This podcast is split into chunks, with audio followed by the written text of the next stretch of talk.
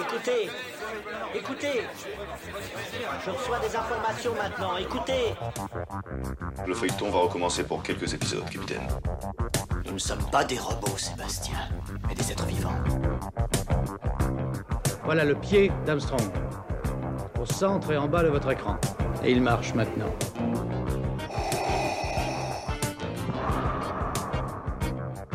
On peut dire aujourd'hui que la science-fiction est bel et bien partout. Tu veux dire qu'on est dans un programme informatique Est-ce vraiment si invraisemblable Si mes calculs sont exacts, attends-toi à voir quelque chose qui décoiffe. Bonjour à toutes et à tous, vous écoutez C'est plus que de la SF, le podcast hebdomadaire sur la science-fiction animé et produit par l'œil de chéri. J'ai le plaisir d'être dans les bureaux parisiens de Netflix en ce moment même car nous allons parler du documentaire science-fictif de ce euh, début d'année. Raël, le prophète des extraterrestres, fait un carton. On a vu, on a aimé cette euh, série qui est divisée en quatre épisodes.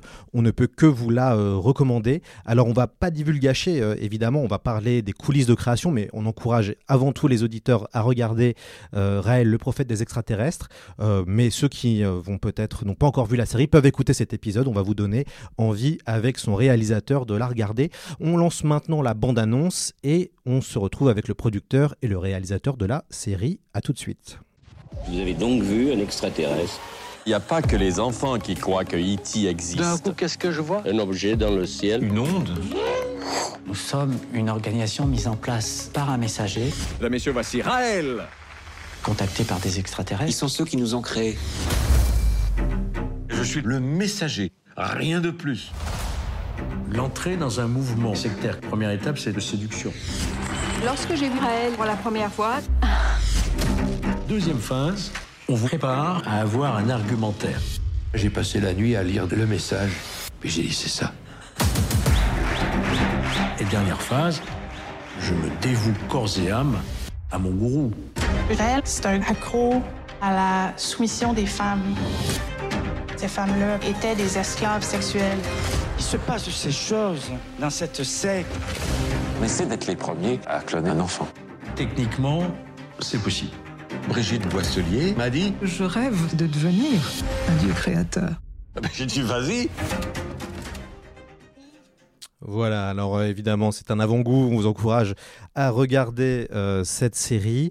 Et puis on se tourne maintenant vers euh, notre euh, invité, Antoine Baldassari. Bonjour à vous. Bonjour. Euh, Bienvenue sur notre podcast. Merci d'avoir accepté de venir parler de, de documentaires et de science-fiction un petit peu avec, euh, avec nous. Vous êtes le producteur de la société KM Productions, si je ne me trompe pas. Oui, j'ai produit au sein de KM euh, la série, effectivement. Vous euh, avez d'ailleurs produit un excellent documentaire sur Karl Lagerfeld, disponible sur Canal+. Le premier épisode est disponible gratuitement sur YouTube si certains souhaiteraient découvrir ça aussi. Alors, vous avez surtout réalisé et produit Raël, le prophète des extraterrestres, pour Netflix. Euh, co- comment et a commencé ce projet de série documentaire? À quel moment vous vous êtes dit que vous alliez faire un- une série sur Raël et son mouvement? Alors, euh, je dois d'abord rendre hommage à quelqu'un. Euh, c'est Alexandre Iffy, euh, qui est journaliste, qui est auteur et qui est venu me voir en fait en me disant écoute euh, voilà j'ai envie de faire des choses j'ai envie de faire du documentaire etc et, on a discuté ensemble et tout d'un coup il me dit mais est-ce que ça te parle Raël et j'ai bondi de ma chaise en lui disant bah, évidemment que ça me parle parce que moi j'ai un peu l'âge de ce mouvement. Et, en fait euh, je me souvenais très très bien euh, moi de Raël depuis ses débuts euh, à la télévision.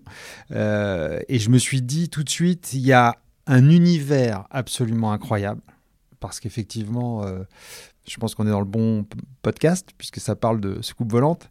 Et ça raconte aussi notre société parce qu'en fait, euh, bah, ce mouvement, il a, déroulé pendant 50 ans et euh, il s'est adapté à, l'évolution de, nos mœurs, euh, de notre façon de penser, de vivre, etc. Et, du coup, j'ai tout de suite dit à Alexandre, écoute, écris un petit truc là, va le déposer vite, tu reviens me voir et après on développe. Et c'est ce qu'il a fait. Et là, on s'est mis à travailler tous les deux. Euh, très, très vite, euh, j'ai une deuxième personne à qui je dois rendre hommage, c'est Lucie Leveug de chez Netflix, parce que je l'ai. Il se trouve qu'on collaborait sur d'autres choses ensemble. Et euh, je l'ai appelé immédiatement au téléphone. Et je lui ai dit écoute, je vais poser la même question qu'Alexandre. Je lui ai dit mais ça te parle, Raël? Et là, je l'entends qui, sourit au, bout du fil. Et on s'est mis à parler ensemble. Et puis on s'est dit. Bah, on tente le coup. Euh, voilà, on sait dans un premier temps, moi, il fallait que je montre pas de blanche auprès de Netflix, même si je collaborais déjà avec eux. Donc, euh, j'ai dit à Lucie, écoute, je reviens dans un mois avec euh, pour te prouver qu'il existe une masse d'archives, de matière sur ce mouvement euh, tel que tu vas forcément céder à mes avances et qu'on va faire la série ensemble. Et c'est ce qu'on a fait. Et puis, euh, et puis on s'est lancé, voilà, euh, avec Alexandre, tous les deux, euh, main dans la main. Et, et on a revisité toute cette histoire qui est absolument extraordinaire, à tout point de vue. Et, et, et, si on se place du côté SF de la, de la chose, c'est dément c'est dément parce que ça, tout ça démarre avec, euh, avec un petit bonhomme. Hein. C'est Claude Vorillon euh, dans le massif central euh, qui va se balader dans les, dans les volcans et puis qui tout d'un coup voit arriver une soucoupe volante avec des petits, des petits bonhommes verts. Parce ouais. qu'ils sont verts. Il le dit la première fois qu'il parle à la télévision chez Jacques Chancel en 74.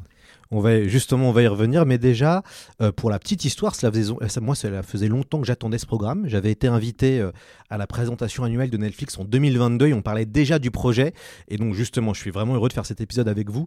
Votre série Trust les records d'audience depuis quelques semaines.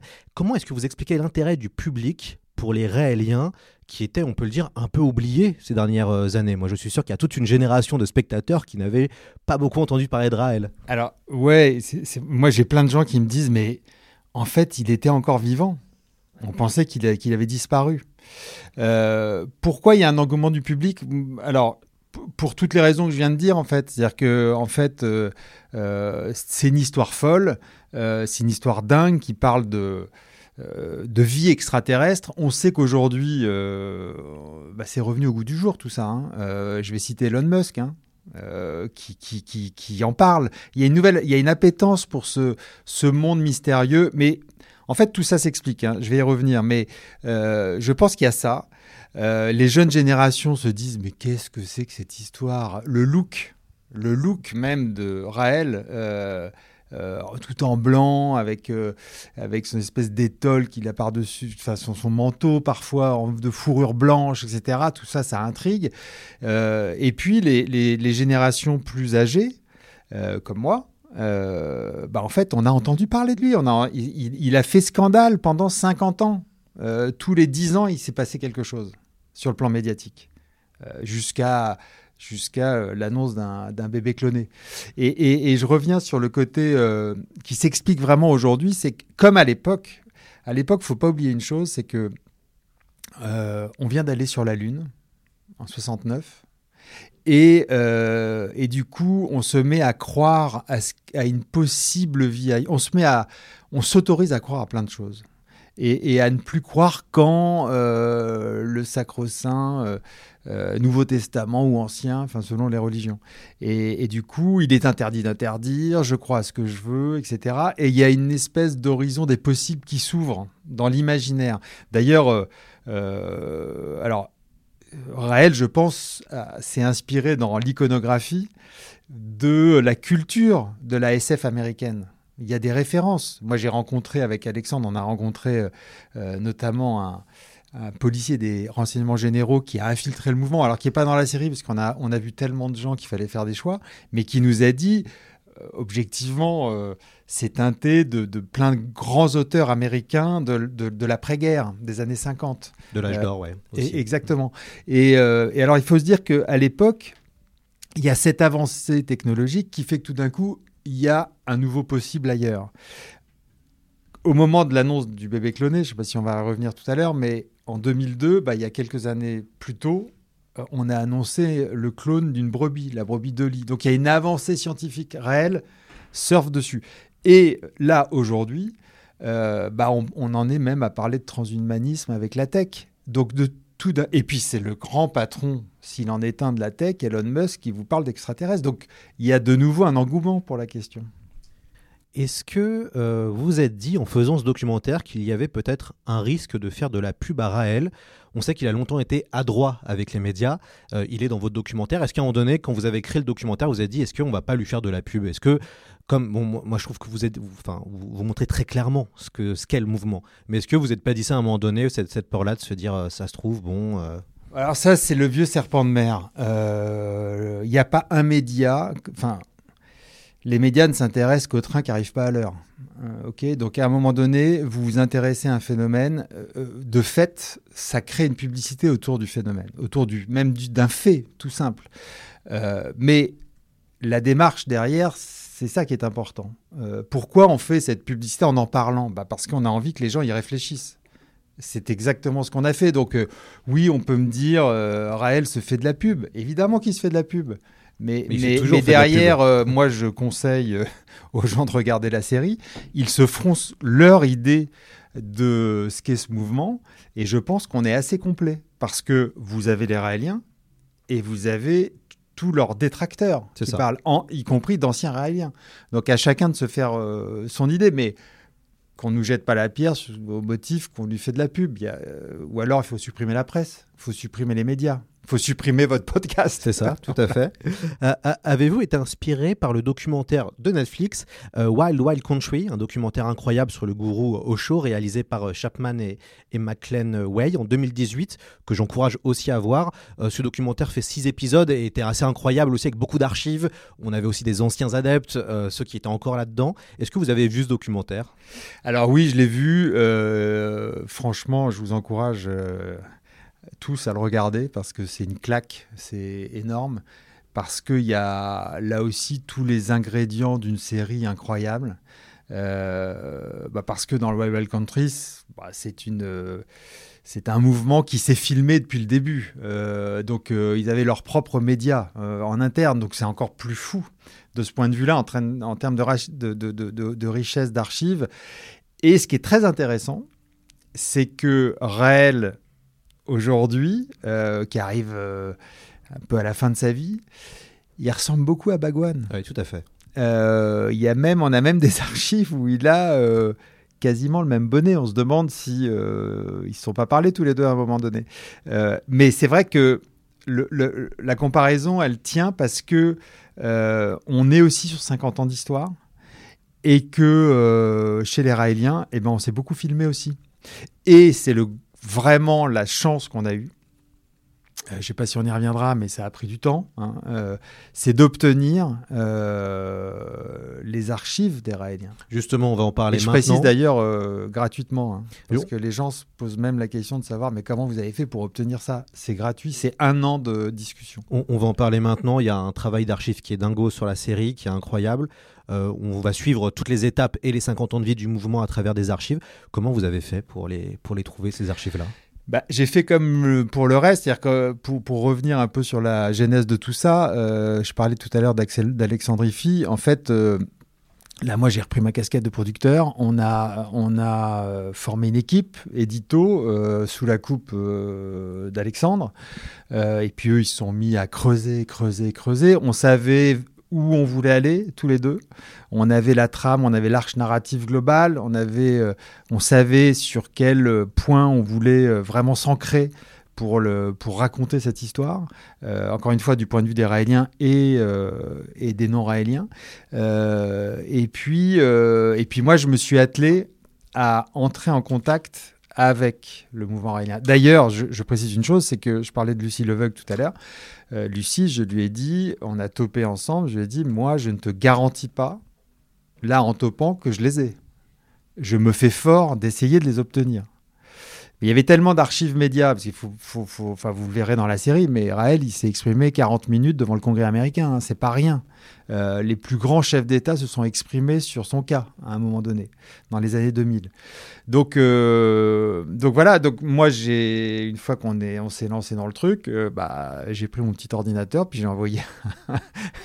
vous tapez rael.com ou je sais plus et et puis voilà. Et puis j'ai dit voilà, j'ai envie de faire une série. D'entrée de jeu, j'ai toujours dit que moi je ne croyais en rien. Et, du coup, pas dans les soucoupes volantes, pas en Raël, en rien. Mais que je trouvais leur mouvement incroyable et, que ça racontait un peu de notre histoire contemporaine. Et, là, en fait, euh, bah, j'ai repassé mon bac euh, une bonne euh, quinzaine de fois parce que j'étais. Tout d'un coup, j'ai reçu une invitation euh, sur Zoom. Et puis, j'ai vu des gens devant moi que je ne connaissais pas. 4-5 personnes. Et puis, il faut vous dire qu'on est en plein Covid hein, à ce moment-là. Euh, on est en 2020. Et puis, euh, et puis j'ai expliqué, j'ai déroulé mon discours en disant bah, écoutez, voilà, euh, je sais en plus que vous êtes. vous avez une dent contre les médias parce que vous pensez que c'est toujours, vous estimez que c'est toujours à charge tout ce qui, tout ce qui est fait, les reportages, etc. Eh bien, moi, je vous propose d'écouter votre récit avec le recul 50 ans après, parce que c'est ça qui est intéressant. Euh, comme pour les, ceux qui les ont attaqués, leurs détracteurs. Euh, Georges Fenech, euh, juge à l'époque, quand il se retourne sur l'histoire 50 ans après, il n'a pas la même discours, il le dit pas, enfin, il ressent pas les mêmes les, choses de la même façon que quand il était au cœur du truc, la tête dans le guidon. Donc, donc voilà, j'ai parlé de ça. On, la confiance s'est installée, et puis tout d'un coup été 2020, euh, je suis convoqué sur Zoom et là, j'ai en face de moi, euh, alors elle, je l'avais identifiée, Brigitte Boisselier, qui a l'oreille de Raël, qui, dont on peut dire qu'elle est la numéro 2 du mouvement. Euh, enfin, il y a elle et, Pierre Gary, mais euh, et, qui est surtout celle par qui le scandale est, est arrivé en 2002 euh, quand elle a annoncé la naissance d'un bébé cloné. Et, donc, je me suis réexpliqué devant elle. La confiance s'est petit à petit installée parce qu'il a fallu plusieurs zooms. Et puis, à un moment donné, elle m'a dit bon bah moi, je suis convaincu, j'en parle à Raël. Et puis, elle est revenue vers moi en me disant c'est ok. Et à partir de là on a pu rencontrer euh, des Raéliens. Avec Alexandre, on a pris l'avion, on est allé au Mexique rencontrer Brigitte sans caméra, on est allé aux États-Unis, à Vegas, rencontrer le premier disciple de Raël qui malheureusement n'est pas dans la série parce qu'il était très malade et, qu'il est décédé euh, depuis. Mais il y avait sa femme Nadine qui est dans la série, qui est un personnage absolument dingue, euh, qui est incroyable. Et et on a comme ça euh, euh, collaboré, on va se dire, ensemble. Et puis petit à petit, euh, bah voilà, la confiance. Mais il a quand même fallu quasi un an pour que on finisse par obtenir. Parce que moi j'ai dit, écoutez, ce qui serait intéressant, c'est de, c'est de vous voir de l'intérieur, parce qu'on va, on ne va vous voir que de l'extérieur à travers les archives médiatiques euh, ce qui a été filmé par les, chaînes de télévision, etc. Et, du coup, il y a eu un déclic à un moment donné, et Brigitte m'a dit, OK, euh, j'en parle à Raël, et on voit si on peut te, si on peut te donner des, nos archives. Et puis, euh, et puis elles m'ont été promises, puis on a attendu encore. Tout ça se fait pas en, en, un clic. Et puis, et puis tout d'un coup, oui, on a reçu plus de 800 gigas d'images euh, du mouvement qui couvrait 47 ans d'histoire. Il, y a des images tournées en pellicule en 74 jusqu'à euh, des, images tournées euh, au téléphone portable en, en, en 2021 à l'époque, puisqu'on s'est arrêté, nous, on était en montage à partir de 2021. Et voilà, c'est comme ça que ça s'est fait. Et, et derrière tout ça, tout d'un coup, on a eu Raël on va bah, justement profiter d'être avec vous pour parler de Raël et de sa genèse.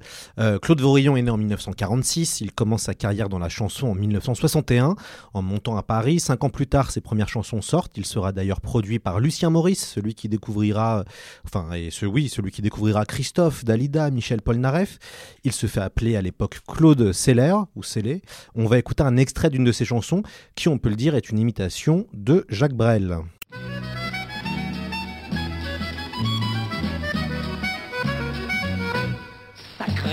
Gueule que je ne travaille depuis bientôt 20 ans. Sacré sale gueule qui va si mal à cinq mois du printemps. On c'est voilà, c'était un, extrait de, de Raël, euh, de Sacré Sale Gueule. Euh, vous parlez assez peu de, sa jeunesse et de son passé de chanteur, euh, Antoine Baldassari. Il y avait peu de choses à dire ou justement il fallait faire des choix et il y avait tellement de choses à dire qu'il fallait plutôt angler directement sur la création du mouvement assez rapidement. Alors oui, il y avait, il y a un moment donné, il faut, effectivement euh, faire des choix et, assez rapidement rentrer dans l'histoire du mouvement parce que euh, objectivement, on aurait pu faire euh, 10 épisodes hein, euh, sur sur Raël. Ce qui est sûr, c'est que et ce qu'on comprend, j'espère dans la série, c'est que hum, Raël, il a besoin qu'on l'aime. Et Raël, il va, il va avoir plusieurs vies en fait, avant de devenir celui qu'on connaît. En tout cas, Claude Vorillon va avoir plusieurs vies. Euh, parce qu'il va pas être que chanteur. Il commence comme chanteur. Il a, euh, il part à Paris. Donc il est euh, du Massif Central. Il part à Paris avec sa guitare sur l'épaule. Il va faire la Manche à Montmartre. Il chante dans la rue. Il, nous a même dit d'ailleurs qu'il avait dormi dans la rue. Et puis tout d'un coup, il fait un, il participe à un télécrochet. C'est très, c'est très d'actualité tout ça, hein, parce qu'en fait, on voit la même chose à la télévision aujourd'hui. Mais il fait un télécrochet qu'il gagne. Il est reçu à euh, la télé de l'époque à l'ORTF. Il y a des plateaux où on le fait parler. Euh, euh, effectivement, il chante. On, est très très proche d'un Jacques Brel bis dans, une espèce de chanson réaliste qu'il écrit et qu'il qu compose. Et puis en fait, bah, en fait, ça va pas très bien marcher. Il y a un moment donné, bah, ça va un peu s'essouffler. Et, et, il va changer, Raël. Claude Vorillon il va tout d'un coup décider d'être pilote automobile, euh, pilote de rallye. Et puis ça n'a pas non plus euh, marché très fort. Et puis du coup, euh, bah, du coup, il va devenir journaliste automobile. Il va même créer un, magazine qui s'appelle Autopop. On, on, a eu le magazine entre les mains. mais là aussi, ça va pas ça va pas être le succès escompté. Et, et puis tout d'un coup, euh, bah, tout d'un coup, il est reçu. Ça, l'histoire, le truc est extraordinaire, moi je trouve, c'est que tout d'un coup, il est reçu chez Jacques Chancel dans l'émission Le Grand Échiquier. Alors ça, ça parle évidemment, euh, même si c'est revenu le Grand Échiquier à la télévision, mais à l'époque, euh, il faut il faut vous dire que le Grand Échiquier, c'est l'émission par excellence des arts, des lettres, de la science, des grandes idées, c'est sérieux, etc. Et tout d'un coup, Jacques Chancel euh, prend le parti d'interviewer Raël et de dire d'ailleurs à l'assistance, écoutez, euh, vous allez écouter, euh, je vais vous faire écouter quelqu'un, peut-être que vous sourirez, peut-être que vous prendrez ça au sérieux, mais en tout cas, ça vaut le coup de l'écouter. Et vous avez Raël qui déroule et qui vous dit, j'ai rencontré des extraterrestres dans le Massif central. Et c'est là que l'histoire démarre, parce qu'il reçoit des milliers de lettres. Hein. En fait, il a écrit un bouquin qui s'appelle Le livre qui dit la vérité, qui raconte cette expérience. On est donc en octobre 73, c'est la révélation. Euh, il connaît une double rencontre du troisième type. On est du côté de Clermont-Ferrand, comme vous l'avez dit, au puits de la Solace. À l'époque, les ovnis sont présents. On crée même un bureau pour contrôler les fameux objets non identifiés, le fameux GEPAN. Euh, on peut penser à la série OVNI d'ailleurs. Euh, on va écouter un extrait d'une de ses premières conférences données en 1976 au Canada. Et oui, déjà, il parle de son dialogue avec le, avec le fameux Elohim qu'il rencontre. Vous allez entendre, c'est définitivement plus que de la SF. Alors j'ai demandé, mais vous venez souvent ici? Et il m'a répondu, très souvent, avec un petit sourire assez amusé. Alors j'ai demandé, mais qu'est-ce que vous venez faire ici? Il me dit, vous voir. Je dis, me voir moi? Ça me semblait tellement énorme, tellement impossible. Imaginez-vous vous trouvant en pleine campagne face à un être venu du ciel dans un engin assez bizarre qui vous dit je viens vous voir vous et pas un autre. Quand vous n'êtes pas préparé, c'est incompréhensible. Je dis me voir moi, je dis oui vous, Claude Bourillon, qui êtes marié, qui avez deux enfants, qui êtes journaliste, enfin il savait tout. Voilà, enfin, il savait, euh, il savait tout. Euh, Antoine Baldassari, comment analysez-vous le jeune Raël, donc euh, quand il commence. Euh, et comment expliquez-vous le, succès de son message, euh, qui, je le rappelle, hein, de ce, on doit se préparer à accueillir les fameux Elohim, venus d'ailleurs tout, tout en se libérant de tous les interdits. Comment vous expliquez que ça marche à ce moment-là? Alors, vous avez parlé tout à l'heure du fameux bureau. Euh, le GEPAN. Le GEPAN. GEPAN, pardon. à la française. Euh, il, faut, il faut se remettre vraiment dans le contexte. C'est-à-dire que, en fait, à l'époque, euh, on, on, on s'intéresse à ce qui peut venir du ciel.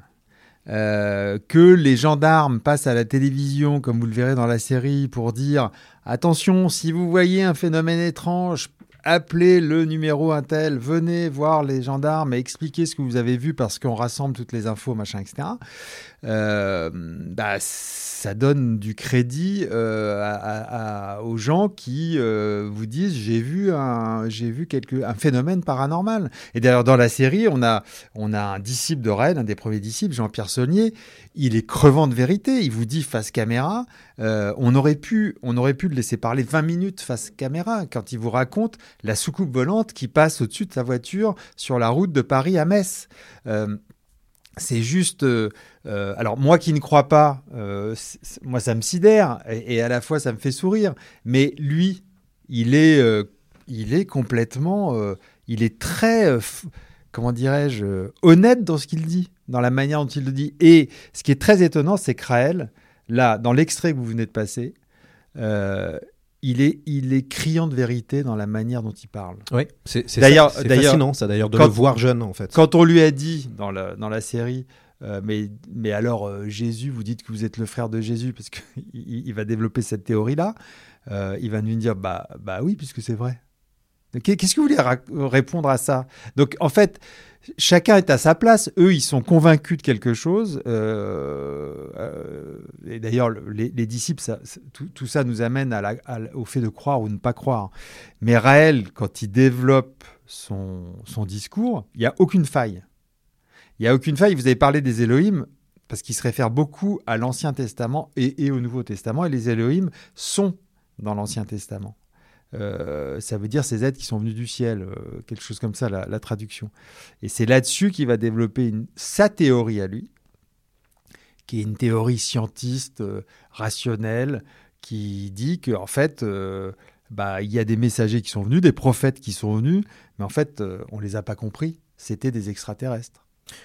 On, on sent en regardant le premier épisode euh, de la série qui s'appelle Genèse euh, que Claude Vorillon semble illuminé, mais que très rapidement on voit avec votre documentaire que se met en place un mouvement structuré avec la publication du fameux livre. Euh, Il y a un symbole, la fameuse svastika, que beaucoup de Raéliens portent d'ailleurs dans votre, dans votre documentaire. Attendez, c'est la svastika au milieu de l'étoile de Au David. milieu de l'étoile hein. de David, hein. Ouais, ouais, bien sûr. ce qui est, euh, voilà, après, on peut toujours. Eux disent que c'est le symbole de l'infini indien euh, relié à, à l'Ancien Testament. Et que c'est au- présent. Peuple élu. Voilà. Et, et, bon, d'autres peuvent dire que c'est une provoque énorme. hein. Voilà. Et le mouvement s'organise assez vite. Euh, Pensez-vous, Antoine Baldassari, que la dimension de la libération sexuelle euh, très prononcée, qu'on voit dès le premier épisode, euh, avec, euh, par Raël hein, d'ailleurs, qui est encouragé, avec du naturisme, avec de l'échangisme, euh, fait le succès aussi de ce mouvement, que ce côté très sexuel, finalement, euh, fait qu'il y a des gens qui sont aussi intéressés par cet aspect-là? Bah évidemment, mais, mais au départ, tout ça est très lié. C'est ça qui est, qui est, qui est super intéressant.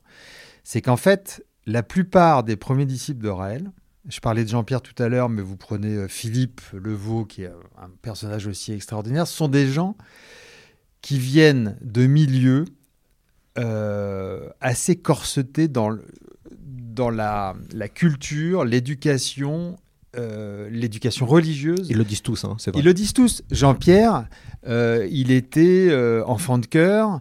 Euh, alors, vous me direz, il y, a, eu des générations entières d'enfants de cœur, mais, lui, il était destiné à, rentrer dans les ordres. Et puis, euh, et puis finalement, il va pas y aller, mais il va se retrouver, il va, s'engager dans l'armée. Donc, il, est toujours dans un espèce de dogme, quelque chose qui le, qui le tient. Et tout d'un coup, il y a Raël qui lui dit, euh, bah en fait, l'explication du monde, c'est pas du tout celle-là. Euh, je vais t'expliquer, c'est très simple. Et, il passe d'une croyance à une autre. Et, et à partir de là, euh, cette croyance, cette nouvelle croyance développée par Raël, prône la nudité. Et on revient à l'époque des années 70, où en fait on se libère du carcan de la société judéo-chrétienne, de, de la vieille société gaulliste, euh, et, et, tout d'un coup, bah, on découvre, on se laisse pousser les cheveux. Raël se transforme en six mois. Hein. Il passe chez Chancel, il est tout propre avec ses petites lunettes et ses cheveux courts. Et, et d'ailleurs, quand il chante, il ressemble à Jacques Brel avec les cheveux courts comme Jacques Brel. Et rasé. Et, et tout d'un coup, là, euh, bah, la, la, barbe pousse, les cheveux poussent. Jean-Pierre le dit très bien dans la série. Et puis, euh, et puis d'un coup, il, bah, il leur dit en fait, faut, faut faire comme les Elohim. Ils sont tout nus, il faut se mettre tout nu. Et, et on va dé et découvrons notre corps. On a le droit. Et en fait, ça devient la religion du plaisir. En fait, Raël prend systématiquement le contre-pied de la religion euh, euh, spécifiquement catholique. Il est contre le pape. Il est contre tout. Il le dit d'ailleurs. Il, le dit chez vous. Mais bien sûr, bien sûr. Vous, vous racontez la transformation de Raël euh, en Raël Leblanc, euh, car avant c'était Raël euh, le noir entre guillemets. Il était habillé en noir avec la barbe. Alors, il, il ressemble pas à Gandalf, hein, mais plus à Saruman pour les amateurs du Seigneur des Anneaux. Euh, ce, que- que j'ai ressenti moi en voyant vos archives, c'est que Raël se transforme en étant une personnalité de pouvoir, omnubilée par l'argent et par les femmes. Est-ce que vous, vous avez ressenti cette transformation de un peu loufoque hippie en euh, effrayant gourou Moi, en tout cas, quand j'ai vu le documentaire, pour moi, c'est très clair. Il y a un avant et un après quand Raël devient blanc, quoi. Alors moi, mon interprétation, euh, mais c'est aussi ce que lui, quelque part, euh, dit, et, ses disciples aussi, c'est que, en fait, lui, lui considère que ça lui est tombé dessus, tout ça. Qu'il n'avait rien choisi. Et que tout d'un coup, euh, bah voilà, il y a une soucoupe qui débarque, des petits bonshommes verts qui sortent de la soucoupe et qui lui disent euh, voilà le message. Et, bah, vous l'avez dit dans l'extrait. Et, lui dit mais qu'est-ce que j'en fais? Bah, C'est à vous de le diffuser. Donc en fait, il devient malgré lui le prophète. Voilà, voilà son discours. Et que euh, bah, il est en noir parce que, parce que finalement, tout ça lui- lui pèse finalement. Et son explication, c'est de dire je bascule en blanc quand tout d'un coup, finalement, euh, j'accepte. J'accepte la mission. Et à partir de là, bah, il n'y a, y a plus de frein. Et, il, part dans le- dans l'histoire et, euh, et, il va, et là, il va s'adapter aux époques. Et là, il va devenir, euh, dans les années 80, il va, il va même former ses disciples comme des VRP. On va chercher de l'argent parce qu'il faut développer le mouvement. Et tout d'un coup, il adhère, on a l'impression qu'il adhère à son propre discours. Euh, franchement, il n'y a plus de frein et ça va aller jusqu'à aujourd'hui et ça va traverser des scandales énormes. Euh, il va utiliser tous les outils de la société moderne. Et d'ailleurs, euh, quand il passe chez Chancel, qu- que fait Chancel au Grand Échiquier? Il, Finalement, il, il ouvre les vannes de la société du spectacle. Et Raël, il l'a compris. Il saisit le truc et il va aller dans toutes les émissions, même, même là où on se fout de lui, chez Bouvard, où euh, il y a des calembours. on- Il y va au Canada, on parle d'argent, on lui demande s'il voyage en soucoupe euh, ou en avion, euh, en, en première, En première, classe, ou on en, vous montrer l'extrait. en business ou en. Voilà, et, et on se moque de lui, mais c'est un tellement bon client. Lui, il sait qu'il ratisse en faisant ça. Bien il sûr. sait que son, message diffuse. Donc, c'est quelqu'un qui, qui a compris tous les codes de la télé, de, de- de la société du spectacle. Et la société du spectacle, à l'époque, dans les années 80, bah, c'est les énormes émissions de variété euh, où, on, où là aussi, on aborde tous les sujets sans complexe. Ce que fait De Chavannes, jusqu'au moment où il, va- il va se faire tamponner parce qu'il va être piégé. Mais en fait, Raël, il- il- vous ne pou- on ne peut pas dire qu'il ne croit pas à ce qu'il dit. On peut dire, voilà, moi j'ai mon avis sur, sur, sur qui est cet homme et, et comment tout ça s'est fait. Mais quand vous le regardez, vous vous dites, mais en fait, euh, il est- ils sont tous très premier degré hein, dans, ce- dans cette histoire-là. J'ai j'ai pas pu m'empêcher de vous montrer euh, un extrait, Antoine Baldassari, c'est un reportage de France 3 qui va euh, sûrement vous faire euh, sourire et va vous rappeler des, des- des- des souvenirs. Skippy, Skippy, c'est après bien des parlementations qu'il a bien voulu nous accorder une brève interview. Cet élan, cette complicité totale de vos fidèles envers vous, vous l'accordez à quoi? Moi, j'y suis pour rien. hein. Je suis que euh, le maillot véhiculatoire de la pensée Richelieu. hein. Vous êtes originaire de l'Himalaya, je crois. C'est-à-dire que je suis euh, d'origine tibétaine. J'ai été élevé par le grand Dalai Lama. Et après quoi, je me suis dit, putain, il faut que j'aille euh, dispenser la pensée Richelieu à travers le monde. Quoi, voilà.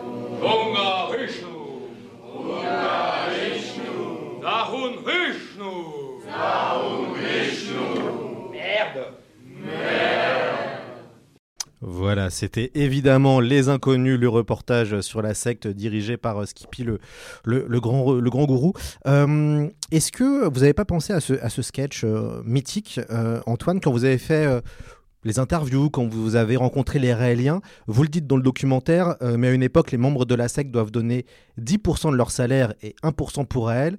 On se croirait un petit peu quand même dans le sketch des Inconnus. Alors, pardon, hein, un petit rectificatif, je ne dis rien, moi, c'est eux qui le disent. C'est eux qui le disent, c'est vrai. C'est eux qui le disent. Et, et, euh, ils peuvent pas me taxer, moi, de. C'est vrai. de leur jeter la pierre hein, là-dessus.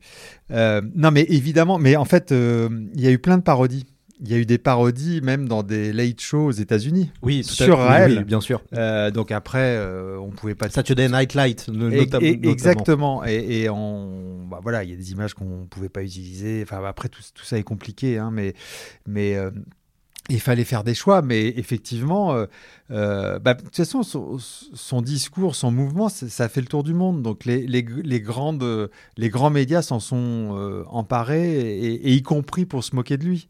Euh, voilà, donc euh, oui, les inconnus, on l'avait vu. Et, évidemment qu'on y a pensé. Évidemment qu'on y a pensé. Euh, à cause de ces casseroles, elle a dû fuir la France, puis le Québec. Enfin, il a fait la France au Québec, puis le Québec pour le Japon. Vous l'avez rencontré, c'est un moment fort de ce documentaire. comment c'était de le voir en, en vrai? Est-ce que il y a un peu d'appréhension de vous dire que vous êtes en face, vous êtes face à face à Raël? Alors, l'appréhension, elle est, oui, elle était, elle était énorme mais pour une première raison, c'est que euh, moi j'avais dit d'ailleurs à l'équipe, comme à Netflix, attention, hein, euh, on fait comme si on l'avait pas, hein, Raël, parce que euh, il est complètement insaisissable. je ne lui ai jamais parlé en direct jusqu'à ce qu'on fasse l'interview avec Alexandre. tout ça passait par Brigitte Boisselier. Et en fait, c'était toujours le. Voilà, c'est une espèce d'ombre qui plane euh, au-dessus des disciples. Tout le monde vous en parle, mais euh, on le voit jamais. Et, et en fait, on a, eu, on, a tout tourné, la série. On a fait tous les témoignages. On, a, on est allé euh, aux États-Unis, au Mexique, en Afrique, au Canada. Euh, dans le, dans le, en France, un peu partout, etc. Et puis en Chine, on a tourné aussi. Et, euh, et, puis, euh, et, puis, et puis tout d'un coup, on a, Raël nous a. J'ai senti qu'on pouvait l'avoir. Voilà. Et puis il a dit oui. Et alors tout d'un coup, branle-bas de combat, il faut se mettre en place parce que séance tenante, il faut le tourner. Parce que Raël peut changer d'avis. Il est insaisissable. Alors, il faut là aussi se remettre dans un contexte très particulier du Covid. C'est qu'on est en 2021. On est dans le deuxième confinement. Nous, on en est sorti, euh, je crois, à l'été 2021, quelque chose comme ça. Et, mais le Japon est complètement bloqué. Donc, on a fait ça à distance. Euh, et le truc fou, c'est que moi, je mets en scène Raël sur la plage d'Okinawa, parce qu'il vit sur l'île d'Okinawa. Euh, il a un, portable euh, en haut-parleur, sur haut-parleur dans la poche. Et, moi, j'ai des techniciens aussi sur, en direct sur d'autres micros. Et, je le mets en scène et je lui dis est-ce que vous pouvez marcher? Est-ce que vous pouvez venir vers la caméra? Est-ce que vous pouvez regarder le drone? Etc., etc. Et on va, parce qu'en fait, on a trouvé des des euh, comment dirais-je des techniciens français qui vivaient au, qui vivent au Japon et qui eux pouvaient se déplacer au Japon. Et, donc la rencontre, c'est notre euh, d'ailleurs notre euh, regret avec Alexandre, c'est de ne pas avoir été face à Raël. On a été face à lui, mais à travers des par, par, écran interposé.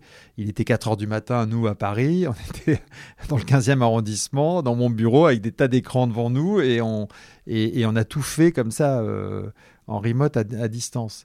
Euh, donc, il y avait déjà cette appréhension de se dire est-ce qu'on va réussir notre coup euh, à X milliers de kilomètres?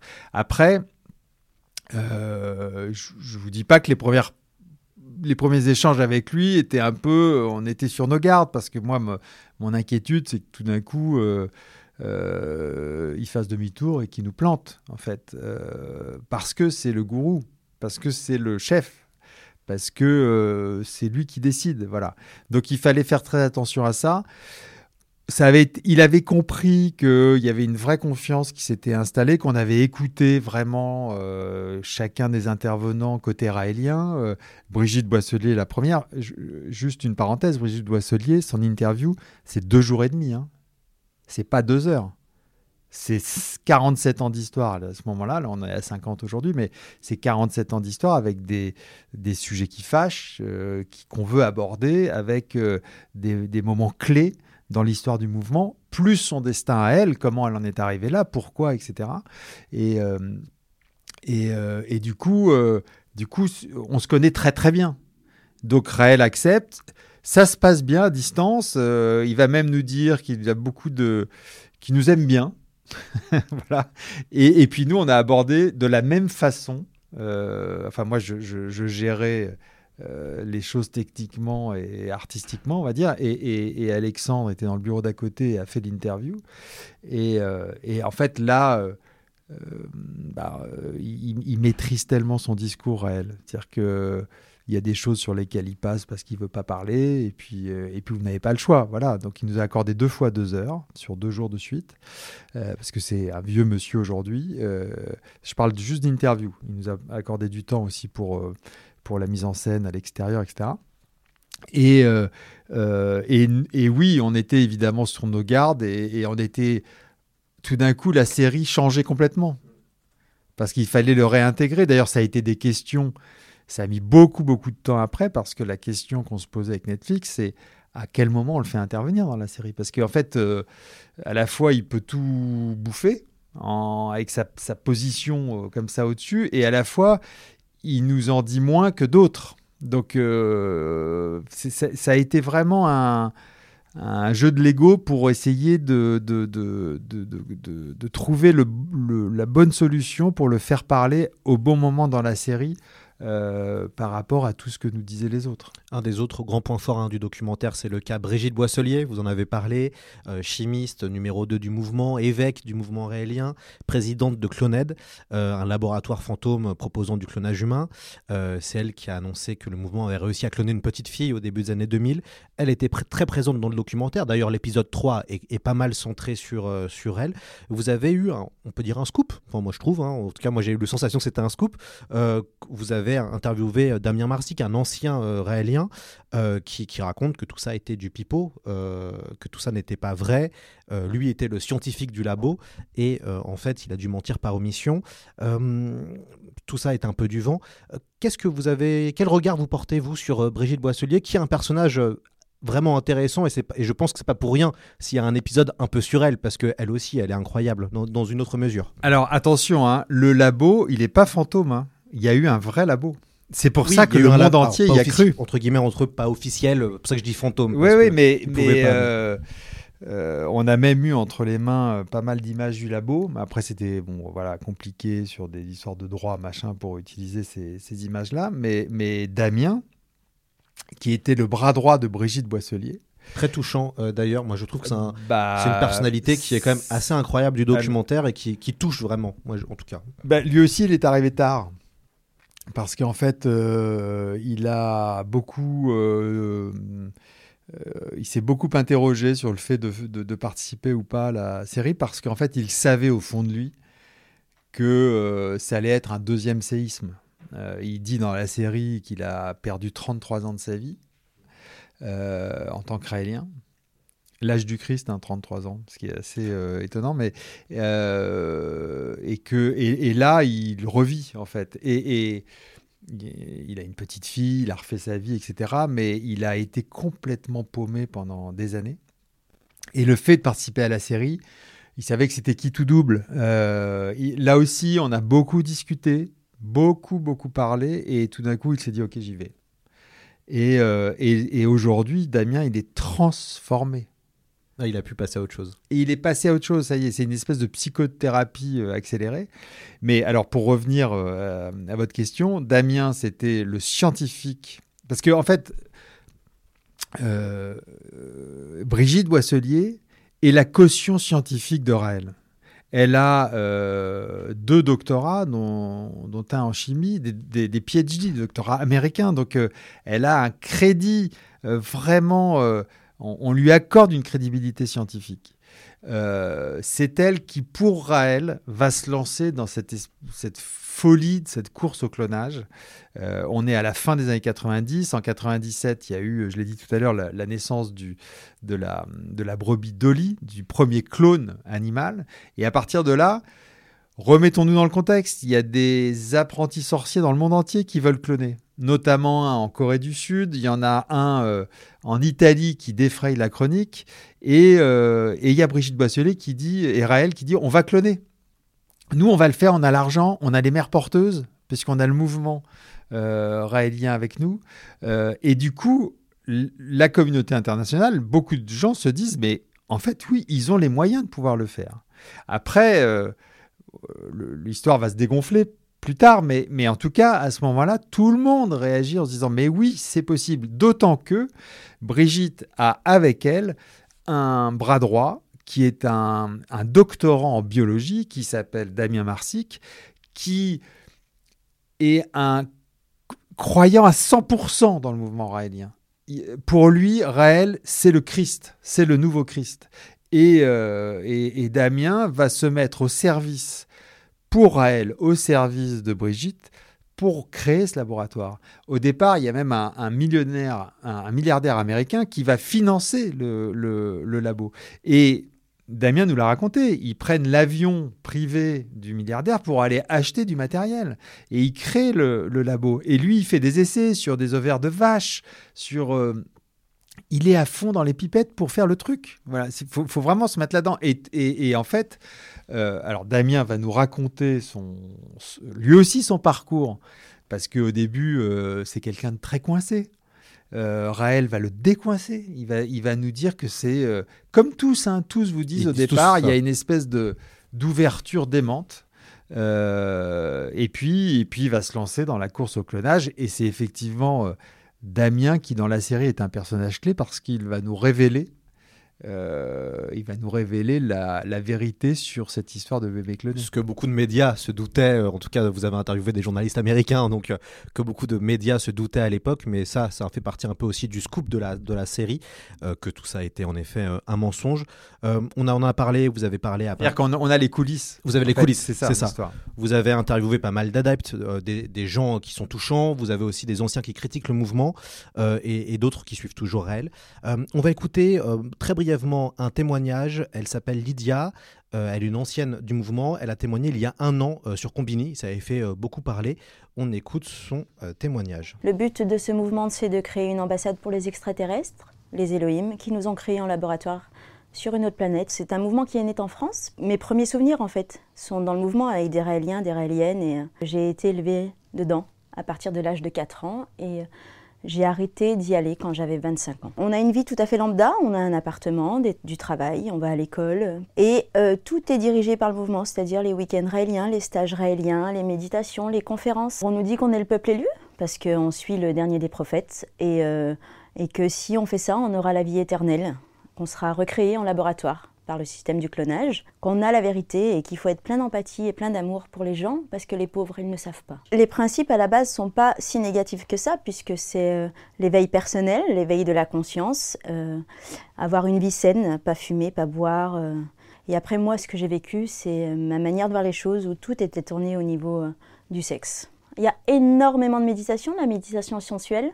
Alors il y a juste un pas entre la méditation sensuelle et sexuelle parce que euh, ça peut se faire tout habillé comme ça peut se faire nu, et puis on t'invite à toucher chaque partie de ton corps. Et tu peux le faire à plusieurs, tu peux le faire à deux. Il m'est arrivé de toucher le corps d'une femme alors que j'avais, euh, j'étais enfant, j'avais moins de 10 ans, jusqu'à toucher son sexe sans savoir que c'était son sexe, puisque j'avais les yeux bandés et tout le monde riait et tout le monde était content. Dans les messages de Raël, il est dit qu'il est important d'ouvrir euh, le monde de la sexualité aux enfants. Et ça, il est revenu dessus après, non? Oui, il est revenu puisqu'il y a eu euh, plusieurs euh, procès en, en, fin 90. Voilà, vous en parlez très bien d'ailleurs dans le euh, dans le documentaire. C'était Lydia qui était interviewée sur euh, sur Combini. Euh, vous, abordez hein, justement tous les travers aussi du mouvement, la question de la pédophilie qui s'est pratiquée. vous avez un ancien magistrat, député, ancien président de la Mivilude qui est Georges Fenech. vous avez aussi interviewé les journalistes québécoises qui ont euh, infiltré euh, la secte dans les années 2000. On, a pu, euh, moi j'ai pu lire des critiques, euh, des gens euh, qui ont trouvé ce documentaire souvent très bon, mais qui, qui auraient voulu que vous soyez encore plus fort, plus offensif, plus critique sur elle et son mouvement. Est-ce que vous, de votre côté, il y a eu à un moment donné une réflexion de se dire est-ce que on, on, tape un peu plus ou pas? Euh, pour vous, c'était comme un peu faire comme dans Striptease finalement, comme les documentaires Striptease où vous donnez tous les avis et c'est vraiment au spectateur de se faire son propre avis.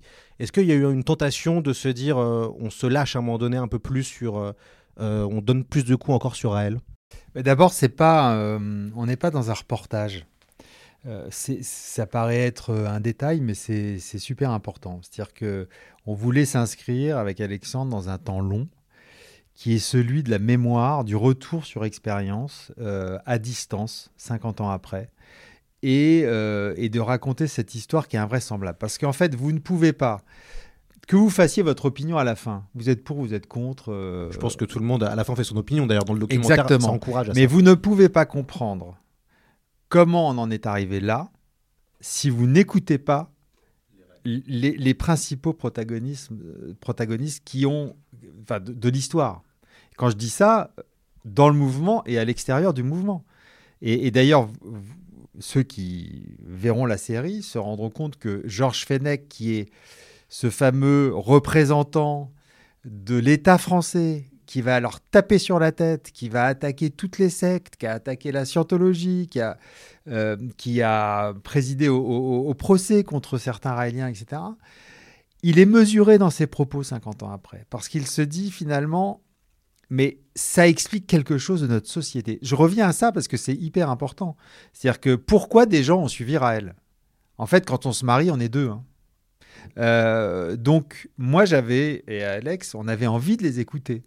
Euh, si vous avez envie de les écouter, si vous voulez entendre pour comprendre euh, le phénomène, vous ne pouvez pas leur passer votre temps à leur taper sur la tête. Parce qu'en fait, ça n'a aucun intérêt. Moi, pour moi, alors dans ce cas-là, c'est ce qui s'est passé pendant des décennies. On fait des reportages plutôt courts d'ailleurs, parce qu'une fois vous, moi, je peux tout démonter en trois minutes. Je peux dire, on peut, on peut dire, enfin voilà, les, les, les, choses, on peut les, les exprimer facilement. Mais c'est pas ça qu'on voulait. Nous, on voulait une réflexion sur, encore une fois, des choses qui peuvent. Euh, moi, j'ai des enfants. Euh, je connais des gens qui commencent par pratiquer le yoga et puis qui tout d'un coup partent dans des, théories parallèles, machin et tout. Voilà, ça pose cette question-là. Pourquoi ces gens-là font ça? Est-ce qu'ils ont, est-ce que c'est bien, pas bien? Euh, C'est ouvrir un peu. je vais reprendre une expression de Raël, mais c'est ouvrir les consciences finalement. Et c'est réfléchir à euh, parce que tout ça, c'est la comédie humaine. En fait, on est, c'est très humain de croire ou de ne pas croire, de, de se lancer ou pas se lancer. Mais, mais c'est dingue parce que j'ai parlé avec euh, euh, d'anciens raéliens là, qui, qui réagissent, euh, qui sont dans la série, Dominique Saint-Hilaire. tout d'un coup, tout leur revient. Et ils vous disent, mais en fait, en fait c'est dingue parce que tu as, remis une pièce dans la machine à laver. Et, et, là, on, se, on revit de nouveau cette histoire-là et on se dit, comment, pourquoi j'ai fait ça? Euh, et finalement, eux-mêmes trouvent, essayent de, de s'analysent eux-mêmes parce qu'en fait, il n'y a plus, il y a, plus de compète là. On est à la fin. Ça fait 50 ans. C'est des gens qui ont un certain âge. Donc euh, voilà, ils ont leur vie elle est passée, mais du coup, ils se, ils reviennent sur leur expérience et ils se posent des questions en se disant pourquoi j'ai fait ça, comment je l'ai fait, etc. Et j'espère que le téléspectateur va se dire est-ce que moi à leur place, je ferais pareil, est-ce que je ferais autrement, etc. Et je pense qui a toutes les clés pour se faire son opinion. Comment les Raéliens ont, ont pris le documentaire maintenant qu'il est diffusé, maintenant que ça, que ça fonctionne euh, Est-ce que vous avez eu des retours des gens que vous avez interviewés euh, Est-ce que vous avez eu des retours de Raël euh, Qu'est-ce qu'ils en pensent? J'ai eu des retours. J ai, alors, j'ai pas eu de retour de Raël. Je sais que Raël a diffusé un, un, un message en off auprès de ses disciples pour leur dire attention, il y a une série qui va arriver, n'ayez crainte. Euh, passer au-dessus de ça. Euh, euh, il, a, il a utilisé une formule qui est assez incroyable de dire ceux qui sont contre moi, je suis dans leur cerveau, et ceux qui sont avec moi, je suis dans leur cœur. donc voilà, il, il, de toute façon, il aura toujours le mot de la fin. C'est encore une fois, il, il maîtrise tous ces codes-là. Sur les Raéliens, oui, j'ai eu des retours. Euh, j'ai eu des retours où, euh, bah, en fait, certains sont contents d'avoir pu s'exprimer parce qu'en en fait, ils sont, ils sont bien rendus compte que nous, on les a rendus humains comme euh, vous oui. devant moi avec votre micro et, et, comme moi. C'est-à-dire qu'en fait, on, en fait, après tout, c'est une expérience. Voilà. Euh, alors, j'entends je, les critiques qui vont dire oui, oui, c'est une expérience, mais il y a quand même eu des, des, dégâts derrière tout ça. Bien sûr qu'il y a eu des dégâts, mais, je, je mais en tout cas, euh, ils ont quelque part, on les a écoutés. Encore une fois, il faut, faut, voir toute la série pour comprendre et, écouter les autres. Hein, parce que ça, moi, je pense que quelque part, le, le, mouvement. Euh, euh, on comprend tout à la fin de la série sur la manière dont tout ça est fait. Donc euh, voilà, je veux pas être euh, cynique en disant ça, mais ou, ou, faire part de mon opinion, mais en tout cas, on comprend plein de choses. Donc il y avait, ils ont été contents pour certains de pouvoir parler. Après, oui, il y a des, il y a des choses où ça gratte et ça gratte très fort. Et j'ai eu Brigitte Boisselier. Alors, qu'est-ce qu'elle a et pensé? Brigitte m'a dit, mais tu m'avais dit quand même qu'il euh, y avait une espèce de deal moral entre nous sur le fait que s'il y avait d'anciens Raéliens, euh, tu me redonnerais la parole. Je dis mais non, Brigitte, ça n'a jamais été ça le deal, c'est pas vrai. Euh, je t'ai dit qu'il y aurait forcément des détracteurs. Et d'ailleurs, pendant la post-production, pendant qu'on montait la série, j'ai appelé Brigitte. Je lui ai dit Brigitte, moi, je veux faire parler d'anciens Raéliens parce que parce qu'il faut vous avez passé votre temps à. C'est un mouvement. C'est pas rien, 50 ans d'histoire. C'est pas rien de défrayer la chronique en permanence. Donc il y a des déçus. Bah, les déçus, il faut qu'on les entende aussi. Évidemment, euh, elle ne me les a jamais communiqués, donc on les a trouvés nous. Mais je voulais, moi, l'habituer au fait que ça allait arriver. Et je lui ai dit d'ailleurs, Brigitte, je t'ai menti une fois dans toute cette histoire-là c'est quand je t'ai annoncé il y a deux mois euh, la, diffusion de la série, la, période où la série allait être diffusée. Tu m'as posé la question, tu es la seule de tout le mouvement raélien à m'avoir dit, m'avoir posé cette question, est-ce qu'il y a d'anciens raéliens Et je t'ai dit non parce que je, je me suis dit, euh, euh, ça sert à rien de remuer tout ça. Euh, voilà, c'est la seule fois où j'ai menti euh, volontairement. le reste du temps, je n'ai fait que ce que j'ai dit que je ferais. Depuis le début, j'ai toujours été cash. Alexandre aussi. Euh, donc c'est pour ça que moi je peux parler avec les Raéliens, ça me pose aucun problème aujourd'hui. Même si effectivement euh, ça gratte. Vous, vous avez gratte. travaillé plusieurs années dessus. Euh, donc quand même c'est quand même un gros projet. émotionnellement il se passe quand même aussi des choses. Vous avez rencontré des gens, vous avez déroché, vous avez voilà c'est un, un, projet de vie quand même ce projet sur elle. quelle conclusion vous personnelle vous tirez de cette aventure de cette aventure d'avoir fait cette série bah, J'en tire plusieurs des conclusions. Euh, D'abord, comme toujours, quand on, quand on se lance dans une grosse production, euh, on sait toujours qu'il y a un avant, un après, que c'est une aventure. Moi, je fais les choses pour ça. Hein. Euh, là, c'était Raël, et puis avant, ça a été autre chose, et puis ce sera quelque chose d'autre après. C'est une aventure collective, parce que j'ai parlé beaucoup d'Alexandrie mais mais je pourrais parler de, toute la partie édito, la partie artistique, les, Bernard Jallet qui était le directeur photo, qui a fait un super beau travail, Carole Greco qui était la rédactrice en chef, avec Myriam Zéhar, Léa Barraco, elles ont fait un boulot, édito énorme. Enfin voilà, il y avait euh, en tournage, on était euh, 15 personnes en permanence. Donc voilà, euh, donc c'est une aventure folle. Euh, je, le répète, en plein Covid, hein. on prenait l'avion. Euh, la première fois qu'on a pris l'avion avec Alex, on était quatre dans un Boeing pour aller au Mexique. Hein. Donc, euh, donc voilà, c'est une vraie aventure. Tout le monde s'est beaucoup investi.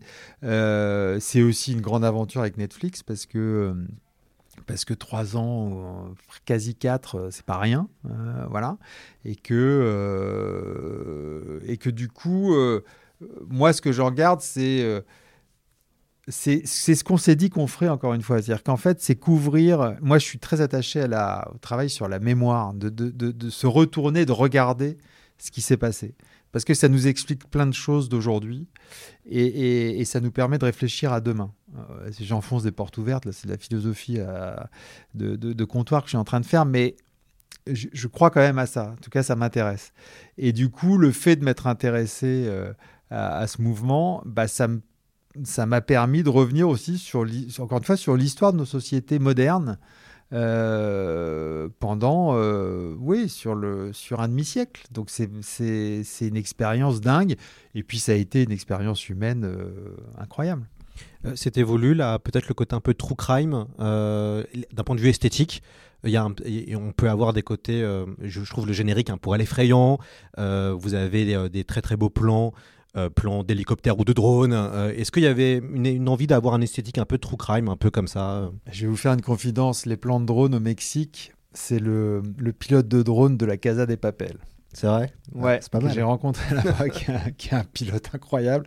Mais en fait, euh, il y a tous les ingrédients de ça. Bah oui, Encore une fois, sûr. de toute façon, moi j'ai toujours pensé qu'une série documentaire, elle ressemble aux gens que vous filmez quand vous avez des Raéliens qui sont euh, Brigitte Boisselier, elle vit euh, dans la montagne, euh, au fin fond de l'ouest du Mexique, où vous faites 35 minutes de piste en quittant la mer pour, pour arriver dans une espèce de ranch absolument incroyable où, où tout pourrait arriver.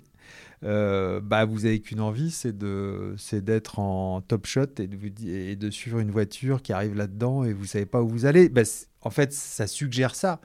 Quand euh, Raël est sur la plage euh, et à Okinawa et que il voulait pas qu'on tourne dans sa maison, il voulait pas qu'on repère la maison. Mais bon, moi, je, sais très bien où elle est.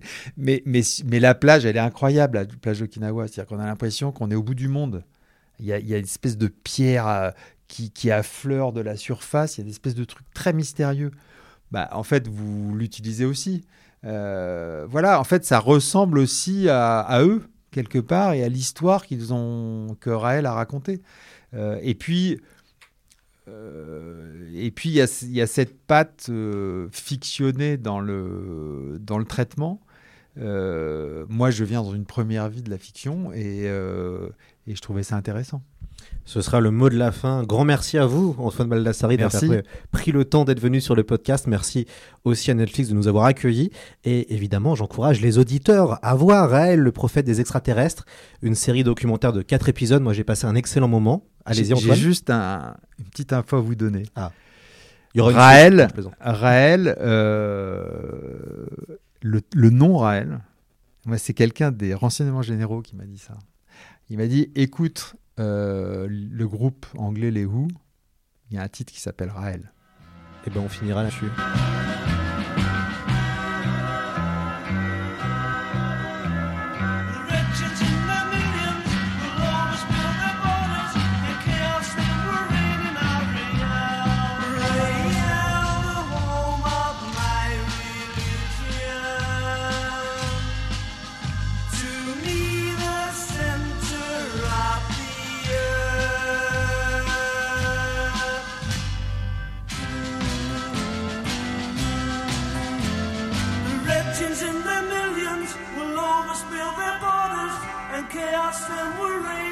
Mario. My hair.